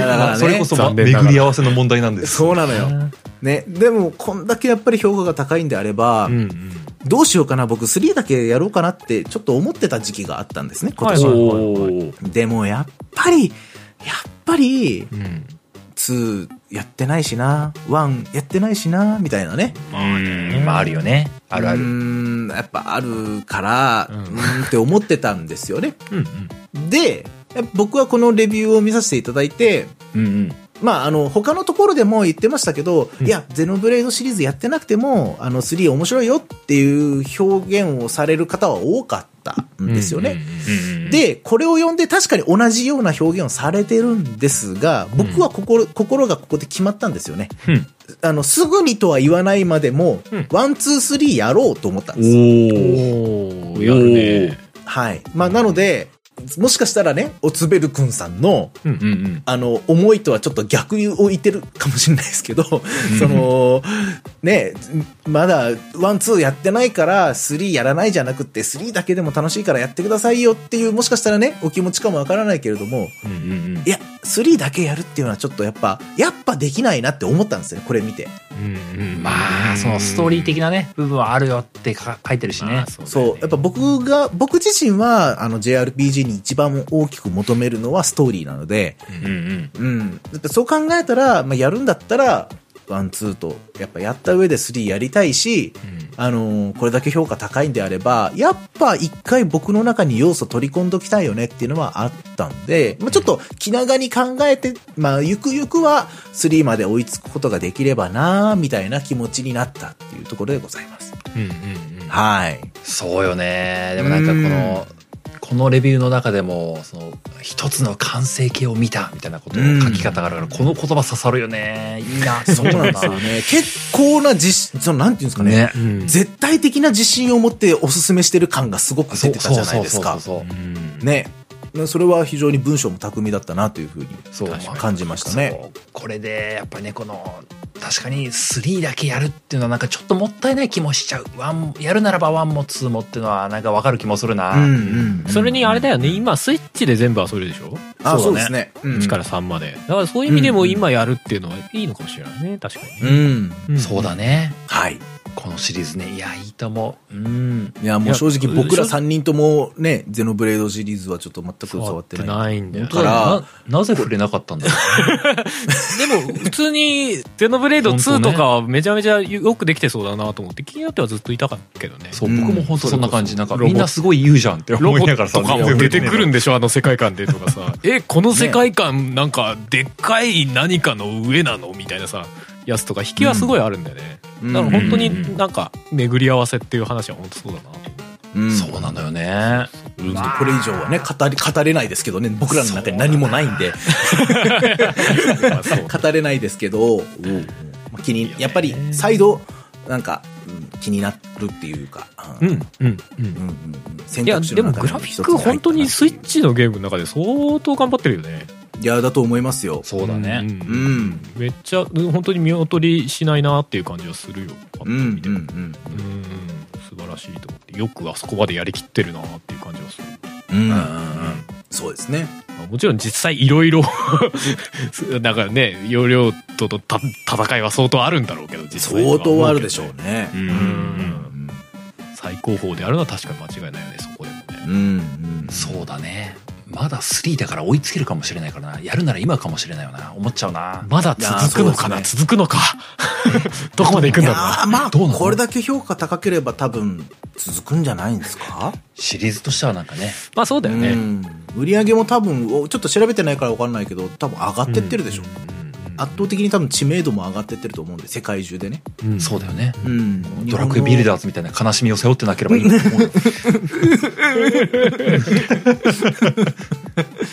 はい。私の2本目はこちらでございました。うん。はい。はい。まあこっから3週目になるんですけどもだいぶ時間が厳しいですね。あ、はい。足早に足早に3週目をやっていきましょう。はい。うん。厳しいけどもね。なんとかもう1週分いきたいですね。はい。よ一人1個ずつ。はい。つうわけであのー僕の3つ目をご紹介させていただくんですけどもはい。ちょっと割愛気味で紹介させてもらいましょうかね。全部はちょっと読むと厳しい気がするので。はい。はい。はい月一ひよさんという方から頂いております。はい。アウターワイルズのレビューでございますほうほう出た出た。ちょちょっと文章長めなんで途中で割愛しますでぜひあのき興味があったらその続きあのユアゴッティさんのサイトの方で読んでいただければなと思いますはい。えーいつからか何をするにも早く答えが欲しいと思うようになったうん。コンテンツを見るにも体験に時間を割く価値があるのかどうかをレビューを確認して判断し、ご飯を探すなら食べログを開きゲームは少しでも詰まれば攻略サイトを見るようになった。情報が増えすぎてしまい答えを得ることが容易になったそんな最近に私はこのゲームに出会った。ループもの宇宙ものというフレーズに惹かれゲーム好きな友達になんかおもろいゲームがあるからやろうよと声をかけて集まり酒を飲んでワイワイしながらゲームスタート。始まって30分みんな無言になっていた。あまりにも動線がない。何をすればいいかわからない。誰も何も教えてくれない。ついにはそっと電源を切り 失敗だったねなんて言いながらその日は飲み食いに集中した。解散後どんなストーリーなのかだけでも見ておくかとゲームのレビューを調べてみると出てくるサイトはどれも自分でやることに意義があると言っていた。ここで切ります。うん。まあ僕、アウターワイルズやったんですけども、はいシチュエシチュエーションは違うけども、うん。このね、ぼー始まって30分みんな無言になっていたっていうこのね、あの、このつ月一さんのシチュエーションを、なんかね、容易に想像がつくのよ。うんい。や、そうでしょうと 思うんだよね。そうだねなんか小平さんの話を聞いてるとなんかみんなでワイワイやる系のゲームじゃなさそうみたいなではないの、マジでそうではないの。うんうんなんならこの始まって30分の30分の間は、あの、よくわかんねえチュートリアルに詰まってる時間だと思うんだね。そうね。うんうん。あの、ふよふよする、あの、宇宙空間の操作に、あ、あーちょっと着陸したいけど着陸できないみたいなことやってる程度の時間だと思うんですよ。やってた僕も、うん、そこでやめた僕も、うん 思った方に飛ばないって言ってそう、あの、この30分程度では多分ゲームが何なのかマジで意味がわかんないし、うんなんならもう3時間ぐらい先まで何なのかわけわかんないと思うんですよ。うん、3時間って結構ですよ、うん。うんいやでもね、こう、わけわかんないよねっていうところから、うん。そこから、そう、自分で、なんかアクセク頑張るっていうところを超えた先に、アウターワイルドの進化が待ってるんだよなっていうのを、まあこれは、やった身だからわかるというかね、ううん。ん。そういう感想を抱くんだけども、うん。あの、この先を超えたところに、うん。いや、アウターワイルドでしか得られないゲーム体験があるんだよなっていうのを感じるんですよ。うんうん。なので、この、このレビューをね、やったことない人はね、このレビューを読みつつ、このレビュー自体はネタバレらしいネタバレは全くないので、うん。読んでもらいつつ、興味を抱ければ、アウターワイルズに、ちょっと、足突っ込んでみようかなって思っていただくきっかけになるんじゃないかなって思ったりするのよね。うんうんいや、非常にね、あの、僕は若干途中後悔したぐらいまで辛かったんですけども、はいはいはいはい。まあ、この間話したチュニック同様に、このゲームでしか味わえないものがあると思ったんですよね。うんうんそれをよく表現してくれているレビューだなと思ったんですよ。いやー秀逸ですよねこれねいやちょっとあの小平さんが読むからかちょっとポエム味を感じたんですよね。あ読み終わったところで「以上です」って言うのかな。って、しみるとか言いながらね。いや でも今小平さんが言ってた内容とあの、うん。ちょうどレビューの小平さんが止めたところの後のレビューがクリアした先輩方は皆最初は耐えろって言ってるみたいな話があって、ああ今言ってたやつやと思ってちょっと笑ってた やっぱ最初はなしんどいのかみたいな。しんどいと思う、しんどいと思うな。いやでもそこはさ、なんか先輩方はいやそこはがしんどいのは仕方ないんだってなんか言ってる感じみたいな、なんかちょっといい,、うん。いいよね。ちゃんとねそこそこだけは許してくれみたいな。まあでもね、あの、うんまあもちろんね、人によって違うと思うんだけどもね、うん。あの、最初は耐えろっていうのの意味合いがね、人によって多分ちょっと違うと思うんだよね。おー。あの、この月市さんが書いてくるレビューの通りというか、その、やっぱ調べたくなっちゃうのが現代人だと思うのよ。はいはい、ネタバレとか踏んでてもいいやみたいな、ね。攻略サイトちょっと見てみようみたいなこうあのなんか、うん薄めで攻略サイト見ようぐらいの気持ちってどうしても湧くと思うのよ。うんうんでもそこをあの見ちゃダメだよっていうあの感覚を手に入れろっていう意味の最初は耐えろだという僕は思うんですよ。うん。はい。なるほどね。こういこういう見たことないものを受け入れるまでの最初のフェーズみたいなことがんそうそうそう。なるほど。ある種そのその調べるという気持ちを捨てろっていうそこの次元に気持ちが達するまで最初は耐えろっていう意味だと思う。はいはいはいはいはい。なんかた操作とかに慣れたら一気に面白くなるよっていう意味合いではないんじゃないかなって僕は思うんだよね。ああなるほどね。世界観というか、うん。そういうものだというのを受け入れるまでのそうそうそう。時間というか。そうあーわからないことだらけがこれから先もずーっと来るから好奇心で立ち向かえっていういやこれメッセージだなと思うんですよ。俺もそのす勧められたことがあるからな。ずっと気になってんだよな。そのわからないにわからないになれろみたいな感じなんですかね？最初は耐えろそうそう。それはある、うんうん。そのわからないというこの状況を楽しめるようになるなれというか。んググるんじゃないっていうことねシンプル端的に言うとね。そう。うん。ググるのをやめろみたいな。まあそうまあ僕はそれを忠実に守ろうとした結果宇宙の孤独に苛まれたんですけど。でもそういうゲームなんでしょ？そうそういうゲームです。いいよなそこがな。そう。でもね、このゲームはね、あのーそう、ネッ最近こういう語り口が多くて恐縮ではあるんだけども、ネタバレを踏まずに突き進んだ結果、楽しめるよっていうのはあるタイプのゲームだと思うんでね。うん。うん。うん。うん。うん、その感じをぜひ、このレビューからも片鱗を感じていただけると思うんでね。うん。うん。うん。うん。まあぜひあの、途中で切ったんでね、ユアゴッティさん、はいはいはい。あのぜひねサイト訪問していただいて、うん最後まで読んでいただければなと思いますよ。うん。いいですね。普通に文章としてよくできてるなとも思いました。うんうんうんこの人なんかプロフィールとか見てる限りちょっと物書きさんみたいな感じっぽいのでね、うんうんうんうん。純粋に文章上手だなと思います。そうだね。文章の,、うん。あのただものではない感じがすごい感じます。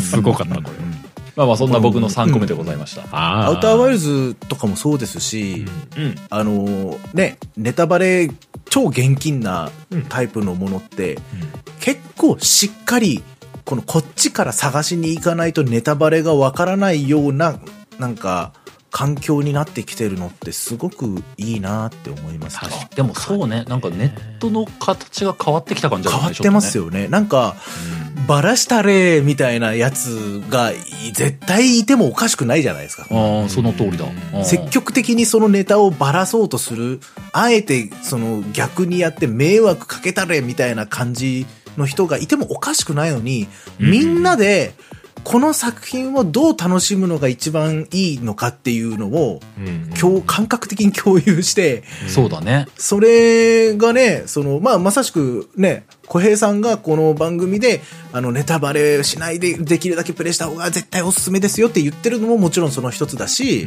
うんうん。多分ね、この、なんていうか、いろんなレビューとか見ても、見るなって書いてあるって、自分で探せって書いてあるってことは、みんな同じ感覚で、それがなんか、良心的だなってすごく感じましたね。そうだね確かうにん。確かにねみんなだからゲーム好きなんやなって感じるレビューでしたね、僕見てて。確かに確かに、うん。まあまあ言うてそこまでドメジャータイトルじゃないみたいなのもあるのまあまあまあまあ、かもしれんし、やってないから分かんないけどその言語化するのが難しいネタバレを言語化するのが難しいみたいなのもあんのかなみたいなそうか思ったりもしれないもするけど、まあ、確かにね一言で言えないっていうのは確かにあるかもしれないね、うんうんうん。犯人こいつですみたいな、そんなことは、そういうことじゃないってことですよね。そうそうそう。犯人はやつみたいなね。ことは言えないみたいなまあすいません、横からちょっと失礼しました。ああいやいや、うん。うんじゃあ次お願いいたししまます、す。じゃあ俺の3つ目ですね、うん。えーお名前ラブパンタンさん、はい。えーほいほい。でタイトルが「戦場の風雅」うん。ほいほいほい。獣向けほのぼのゲームと思って始めたらとてつもない衝撃を受けるゲームです。ゲーム画面を見るとこれは巨大戦車を操るメタルスラッグと思いきやゲームジャンルはドラマティックシミュレーション RPG 犬人と猫人という2種類の種族が暮らす世界。突然戦争に巻き込まれた子供たちが村の皆を救うため戦車を借り立ち上がる。そんな中恐るべき選択を迫られる衝撃展開子供たちの思いを叶えるために子供たちを幸せにするために僕は戦い抜きました。可愛らしいデザインのキャラクターに迫る恐怖とそれを乗り越えようと協力する子供たち。それぞれの立場が抱える目標と悩み。独自の世界観を表現しつつ細部までこだわったメカデザインと巨大戦車の履体の動きが素晴らしいグラフィックうん。追い込まれた時に流れるボーカル曲はきっと耳に残り続けるに違いありません、えー XBOX ゲームパスに登場したのがきっかけで遊んだ本作ですが瞬間風速、うん瞬間風速的にエルデンリングを超えるハマり方をしたので個人的にはゲームオブザイヤーに推したいです。ということでんなるほどなるほど。これはね俺全然しまあタイトルぐらいはもちろん知ってたんだけど内容的にはあんまり知らなくて。うん。でこのレビュー見ておこ面白そうだなっていうか面白そうね。やってみてえなっていうかもう履体の動きが素晴らしいグラフィックっていうところにも刺さっちゃうよね、メ 機械機械機械の表現がマニアックなのたまりませんねとかでもなんかねこれあれなんだよね。作ってるのがサイバーコネクト2なんですよねあまあ、昔で言うとドットハックとか作ってるですね。あはあのオリジナルタイトルで言うとね。割とあのジャンプゲーとかを作ってることが割と多かったりとかか、あの、はい。ドラゴンボはいールカカロットとかね、うんうんあとナルトとかね、うんうんあとジョジョとかね、あの辺を作ってることがアクションゲームですね。そう、そこが、ね。うん。まあ結構久しぶりなんじゃないかな、オリジナル新 IP として出したっていううん感じだったしかもと思うんですけど。RPG だもんね。そうそうそうそうそう。で、結構なんか内容が衝撃的みたいなのはふんわりしてたんだけど、あ、やっぱりその、あの、ゲームオブザイヤーにあげる人がいるぐらい、やっぱり刺さる人には刺さるタイトルなんだと思って。うんあそうよねねなんかレビューの文章を読んでるとさなんか、うん。そのメンタルに負荷かかりそうだなそうだね。好物感あるんだよね。ぶっ刺されそうな、そんな、小平さん、小平さん、うわーってなりそうな感じがするんだよね、なんかね。最高だったーとか言ってあの、だってもう、子供たちが大変な思いをするで、多分、わーってなるじゃん。あー。でもちょっとそれ気になる。そして戦車っていうか、その辺の描写が細かいのも気になる。まあ、獣は副産物として、まあ、それはそれでいいですっていう感じの、OK ですって感じのね。それを人間として表現するとなんか問題があったのかなとかね、いろいろ考えちゃう。でも何かしら意味があるのかね。その獣どうだろうなことにもね、わかんないけども。まあでもなんかいろいろちょっと興味はそそるなと思ってね、この。そうだねうんうんうんうん。これちょっと、いつかどっかでやってみたいなみたいな感覚にはなりましたね。ゲームパスにあるのかああね、うん浩平さんうっかりやれちゃうポジション。本当ね ゲームパスはやばいぞあれこの間なんかあの ハルさん言ってたメタルヘルシンガー普通に遊んじゃったもんねああ、いいじゃないですか。いいじゃないですか。まあ、それの話はまた今度にしないと、今回はちょっと時間があれだから。そうですねまた今度おっしゃる通りでございますまあそうですね。はい。うん戦場の風がということで、あれ気になっておりました。はいありがとうございます。なるほど。じゃあ、はいラストダンさんの3つ目ではい。では、えーご紹介させていただきます。えーお名前が、エメスケさんですね。えーゲームタイトルが、オーバーウォッチ2ということで、ほうほうはい、レビュー読ませていただきます。世界は再びヒーローを求めている。あれ誰か、なんか違う人がいる。そんなキャッチコピーのもと、発売から6年を迎えた本作。オーバーウォッチ2へと進化し、基本プレイ無料。プレイヤーは6対6から5対5へ。シーズンパスの導入など大きな改革が起こった。うんうん個人的にこのゲームの好きなところは FPS ゲームでありながらもエイムが全てではないということ。多種多様なキャラクターはショットガンからハンマー、電撃、レーザーなど様々な武器を持っている。役割もダメージ、タンク、サポートと分かれているため、エイムよりも立ち回りやいかにチームとして団結できるかなどが重要になり、キャラクターの一人、トレーサーが話す、君もヒーローやってみない？という言葉通り、エイムが下手でも誰かの盾になれたり、味方を治療したり、敵の妨害に回れたり、プレイヤーに合わせたキャラがきっと見つかる。発売当初からプレイしている自分としては、6年を迎えてだんだんと人口が減ってきていたあ本作が2になり、再び人口が増えたことがとても嬉しい。まるでキャッチコピー通り、ヒーローが再集結したようなワクワク感に包まれている。また、6年間欠かさず新スキンや新キャラ、イベントなどアップデートを続けてくれたブリザードにも本当に感謝したい。ゲーム外でも YouTube のショートムービーや小説など世界観の掘り下げがたくさんあって本当に面白い。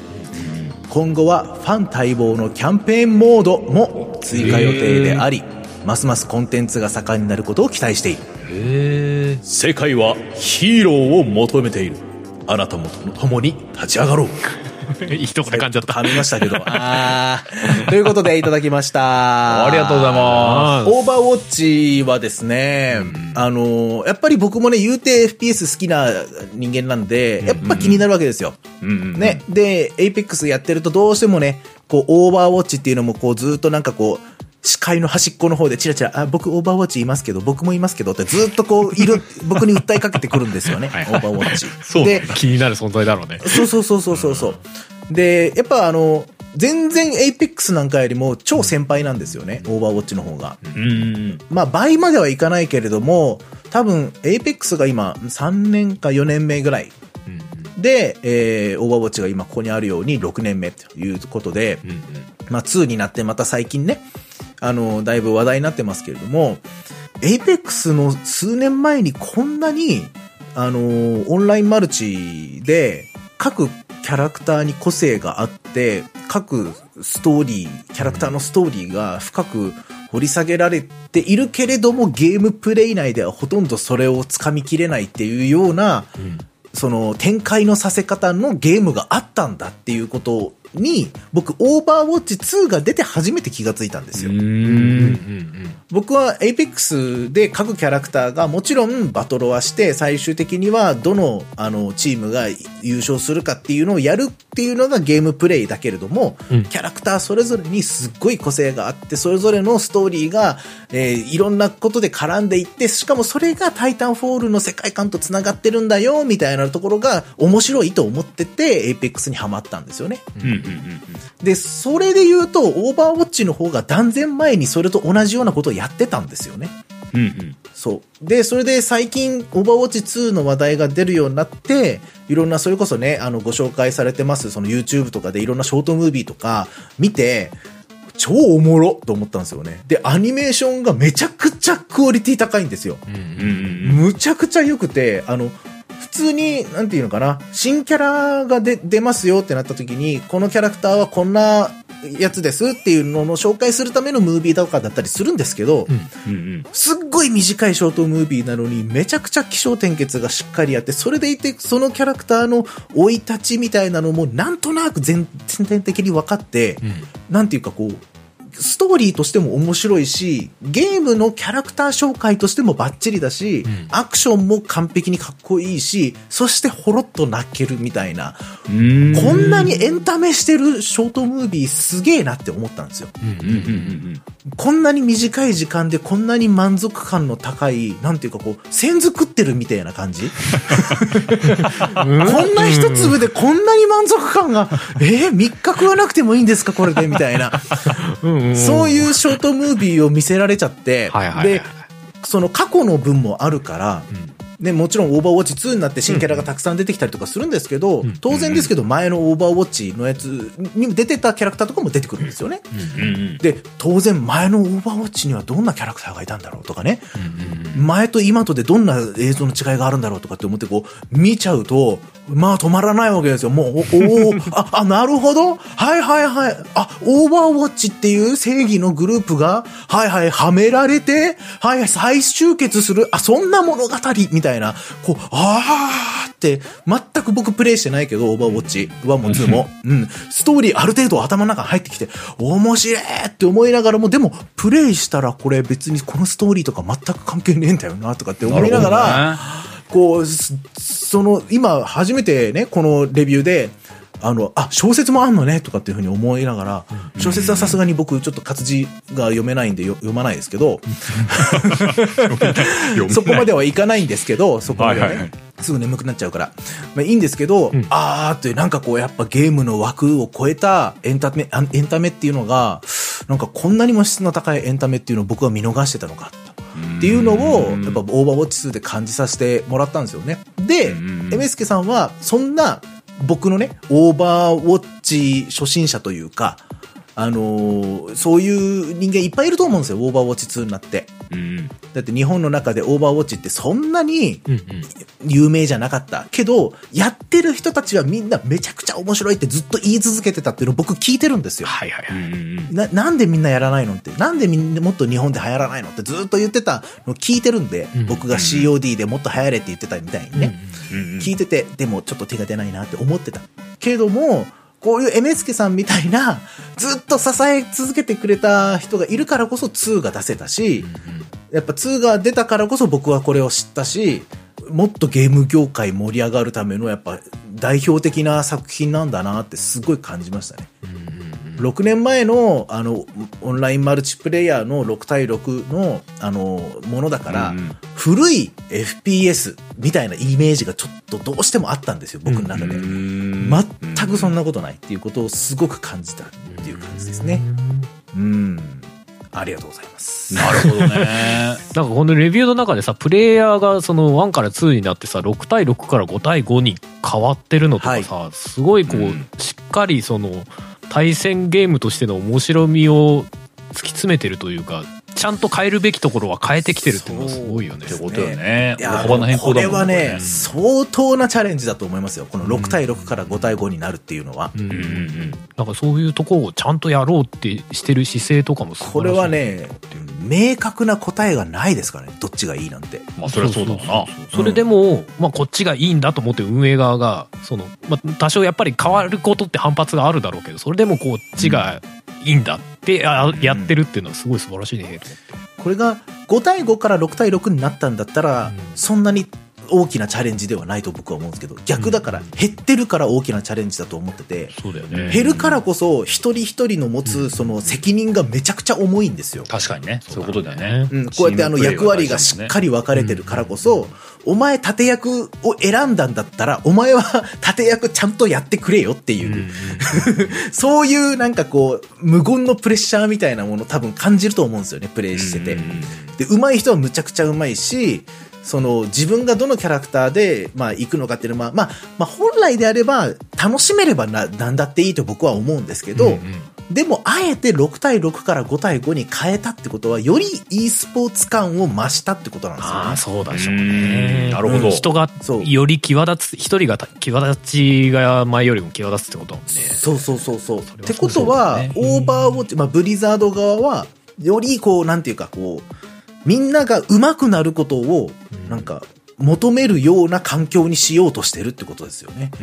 なんか、エンジョイ勢が居づらい空気に多少なってしまうのはしょうがないっていうふうにしてるっていうふうに僕は受け取ったんですよ。うんなるほどね。うん。まあでもそそれってれでもかなり e スポーツでそのより盛り上がるようになればやっぱりプレイヤーも増えてとかっていうのもあるだろうしね、うーん、そうですね。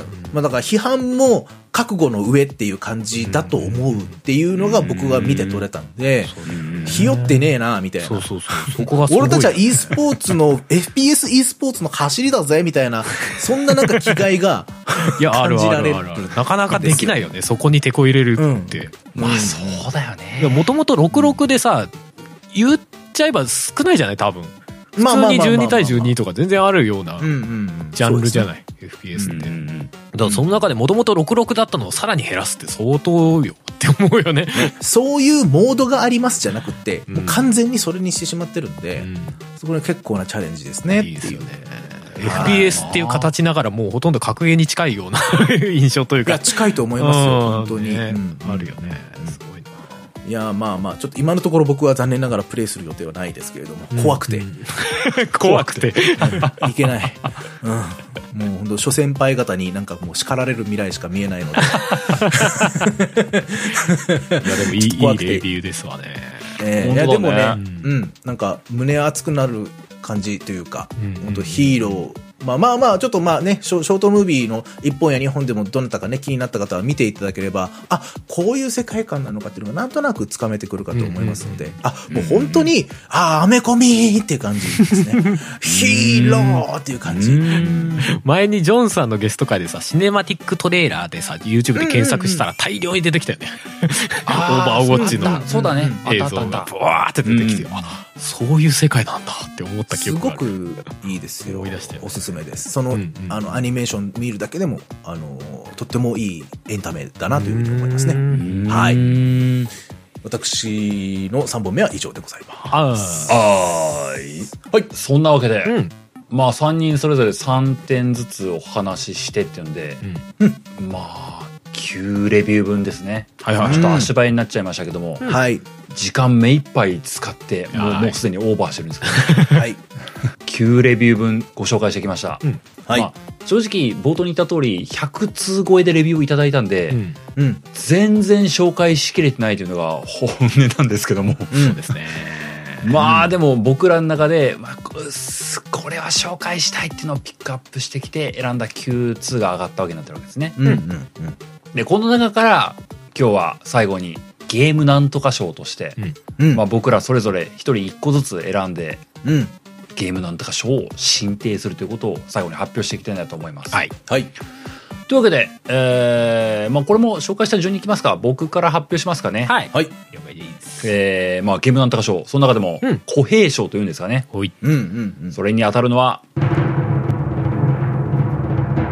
ライブアライブを紹介してくれたニスさんになりますおめでとうございますおめでとうございます。いや個人的にはね本当に冒頭に話した通りなんですけども、はいはいライブアライブというゲームを僕は遊んでないんだけども、うん。まあ、このリメイクがほそんなにすごいもんなのかというふうに感じたというかね、うん。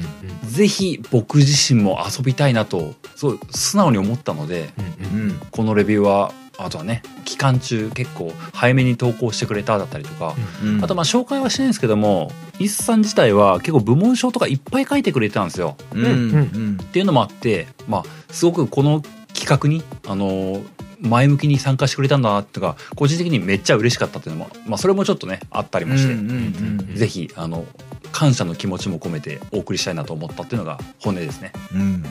いいじゃないですかありがとうというございます。のが僕の、うん。いえー、小平賞でございました。はいはいはいやー、素晴らしい。うん、じゃあ次、はるさんお願いします。えー、じゃあ春賞の方発表したいと思いますうんはい春賞はフィットボクシング2リズムエクササイズを書いていただいた先駆さんですおめでとうございます。いやーこのレビューね。その面白かったよね。そう、うん。体験版ではわからないその奥の部分をレビューしてくれたってのもすごい個人的にはいいなと思ったしあの、うんうんフィットボクシングが格ゲーっていう発想ね あのボクシングじゃなくてもう飛び抜けて格ゲーまで行っちゃうっていうところがね。とても良かったので。でなんかこれは本当に普通にやってみたいなという思わせる力も自分的にはすごくそうね。うん。選ばせていただきました、ああ、おめでとうございます。うん。おめでとうございます。うん。では、私、はい。えーゲームなんとか賞、男賞はですね、はいはいオーバーウォッチ2をレビューしていただきました。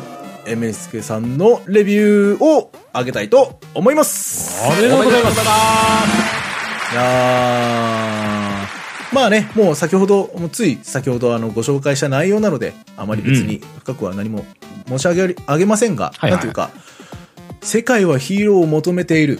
あなたも共に立ち上がろうというところですね。ここがなんか僕の中でずっと引っかかっててっていうか残ってて、どうしても、あのね、FPS のゲームとなると、いかにポイントを稼ぐかとかね、いかにキルをつ、えー積み上げるかみたいなところにどうしてもこうね、目線が行きがちなんだけれども、あの、このゲームそのもの、オーバーウォッチ2ゲームそのものの、あの、全体的な空気感というか、うん押し出したい雰囲気っていうのは、ヒーローっていうことなんですよね。正義というものを、いかに、こう、うそれぞれのキャラクターたちが受け取って体現をしようとしているのかっていうのが、なんか僕は面白いゲームだなっていうふうに感じたので、それを最初と最後にね、世界は再びヒーローを求めているっていう始まりと、世界はヒーローを求めている。あなたも共に立ち上がろう。あなたもヒーローになろうっていうふうにこう、あくまでこう、アメコミ前として、えーこう、レビューしてくれてるっていうのが、ちゃんとオーバーウォッチ2の世界観というか雰囲気を、こう、なんか残してくれてるなっていう印象がありますね。僕はこのレビューがいいなというふうに感じました。はいはい。ありがとうございますお。めでとうございます、いやーというわけでね、えー、3名様に、えー、ストア分、いや3000円分のストアポイントをプレゼントいたします。うん。で、最後にというかね、うん本当にあの皆さんたくさんのレビューありがとうございました。ありがとうございまありす。がとうございますこの凄まじい量のレビューをいただいてね、まあうん正直ね、あのゲーム、ゲームのというか、毎年ゲームなんとか的には、ベストゲームとか言ったりとかで、今年何面白かったっていう話をしてはいたので、今年もやろうかなぐらいの感じの気持ちで始めたんですけども、うん。ままあその、ユアゴティの開開発のゴンさんとちょっと相談をしていく中で、結構大きな企画になったんでね。はいはいまあそれに突貫工事ではあったものねすごくたくさんの人がいいレビューをいっぱい書いてくれたんで僕は非常に個人的に大満足の結果と終わりましたよ、うん。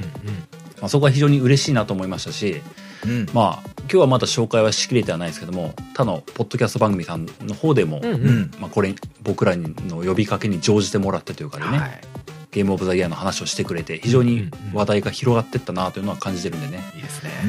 あ本当にこうリスナーさんも、えー、ポッドキャスターさんにも向けてもね本当にありがとうございましたと改めて言わせていただきたいと思います。ありがとうございました。うん。あーで最後ちょっとあのご案内事項として、はいはい。あのゲームなんとか賞、えー、3名様に、えー進呈させていただくわけですけれども、うん。この番組の中でというよりかは、うん。あの後日ツイッターの DM とかであのこういった手続き取らせてくださいみたいなご案内をしようかなとは思ってますんで、はいはいえー今日当選しましたというような発表だけさせていただきましたけども詳細についてはまた少々お待ちいただければなと思ってます。まあ、はいそんなにお待ちさせることはなく年内には普通にご連絡させていただくと思うんでねうん。楽しみにお待ちいただければなと思います。はいはい。というわけで、えー今日は久々に長い回になりましたけどね、うん。みなみんなのうん。ゲームオブザイヤー2022ということで、うん。皆様のレビューを一部ではありますけどもご紹介させていただきましたというあたりで最後うん。エンディング入っていこうかと思います。はい。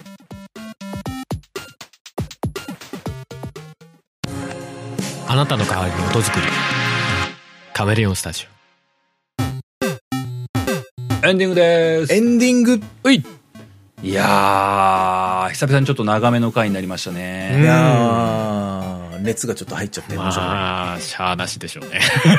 ね。長くならざるを得ないそうまあしゃーなしもあるんだけども、まあうん。うん普段より長くなっちゃったよねって言いながらもらったレビューに対して全然紹介しきれてないのね。正直ね。ね本。当はもっと読みたいんですけどっていうのがね、いっぱいあるんですけどね、そうでまあね本来的には本来的にはというかね、うん。あのユアゴッティさんのサイトの方でレビューたんまり載ってますんでね、うん。ぜひ皆さん興味あるものとか読んでいただければなと思ったりもしてるんですけれども、うん。うん。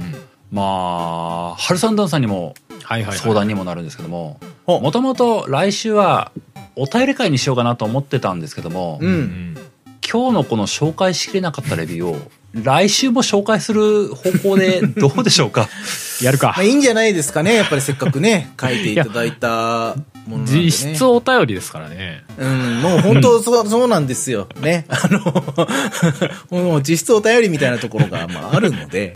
実質実質っていうかガチお便りっぽいのが何個かありましたしね そうなんかねこう今日のやつって正直その賞を選ばなきゃっていうところもあったからちょっとそういう目線が結構強かったんですよね。んんそうなんですよね。まあそういうの関係なくねちょっとなんかもうんうざっくばらんに的なのもちょっと紹介したいの結構あるよねそうこのレビュー好きみたいなレビューのやつちょっと紹介したいなと思ってる気持ちもあるのよね。うんこれねみたいなさ自分のそのベストの方では紹介できなかったけどこれあったよねみたいなやつとか多分あると思うんだようんねうん。そうそう、うんみたいなところもあってねまあまあこのねもらってレビューたくさんいただいてサイトの中に載ってるんでそれでっていうのは気持ちとしてもないわけではないんだけども、うん。今度ゲームなんとかの番組の中でももうちょっと紹介させていただきたい。はい。うん。というのもあって次回、まあ、延長戦ですね。おかわりですよ。うん。来週もまたこのみんなのゲームオブザイヤーの話をちょっと引き続き紹介させていただければなと思います。はい。OK でというのと、まあ、そこまでは来週のお話なんですけども、うん。うんあのー加えてユアゴティさん本家さんの方で、うんえーひ引き続きというか、うん変わらずえーみんなのゲームオブザイヤーの募集ってものはレビューの募集ってものは引き続き行ってますしうん。でキャンペーン自体の方もまだ続くんですよね。そうですねです。豪華で、特典特典？うん うん。プレゼントがね当たるというそうそうそう、まあ、僕らのそのゲームなんとか賞っていうものにおいては、まあ、今日発表させていただいて3名の方に3000円分のポイントがっていうふうな形になってますけども、うん岩コジさん本家さんの方ではちょっとパターンがいっぱいあるんで全部細かく紹介しきれないんですけども、うんうん何々すると2,000円分のとか3,000円分のとかっていうのが、うん。えーもらえるようなキャンペーンになってますし、こういう言い方はちょっとあれかもしれないけど総額結構な額ですよっていうね。キねャンペーンがそうですよ。ですからね。うん。そう。太っ腹。でゴンさんに話を聞く限り、うんうん、もうちょっと追加しようかなみたいなこと言ってたんですよ、すごい、まあ、ちょっとこの辺ねあの細かいあたりは来週しっかり話そうかなと思うんですけども、はい、なのでまだまだダブルチャンスどころではない、ね、あのクワクワドラプルチャンスだみたいなこと僕言いましたけども本当だね全然当たる可能性がまだまだあるというのが正直な、あの今後の見通しになってますんでね、はい、はい、でぜひともあのリスナーさん同士での交流というかいつも通りですけどもハッシュタグツイートとかで全然か書いていってもらえれば、うんうん僕らも絡んでいこうかなと思ったりはしてますんでね、はいうんうん。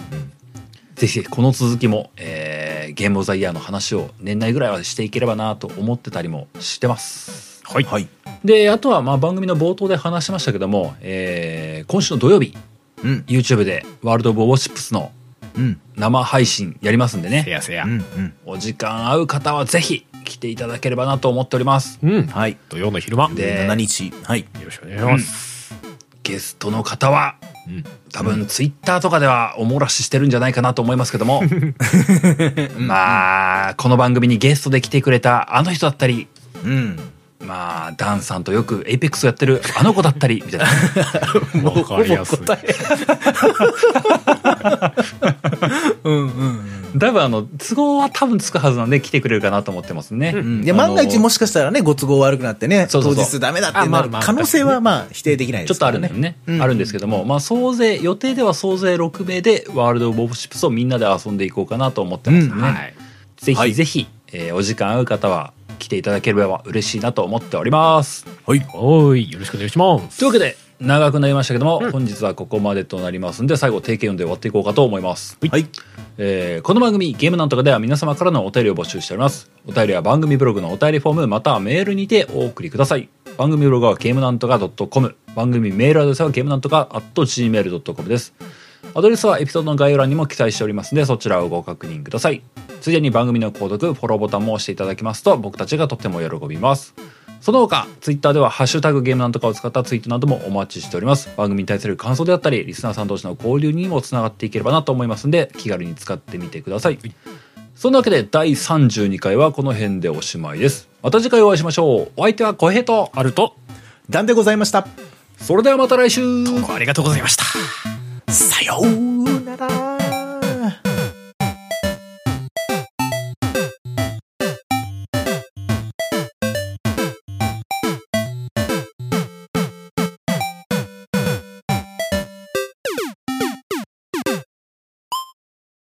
ポッドキャストやりたいと思い立ったら、ポッドキャスト制作指南所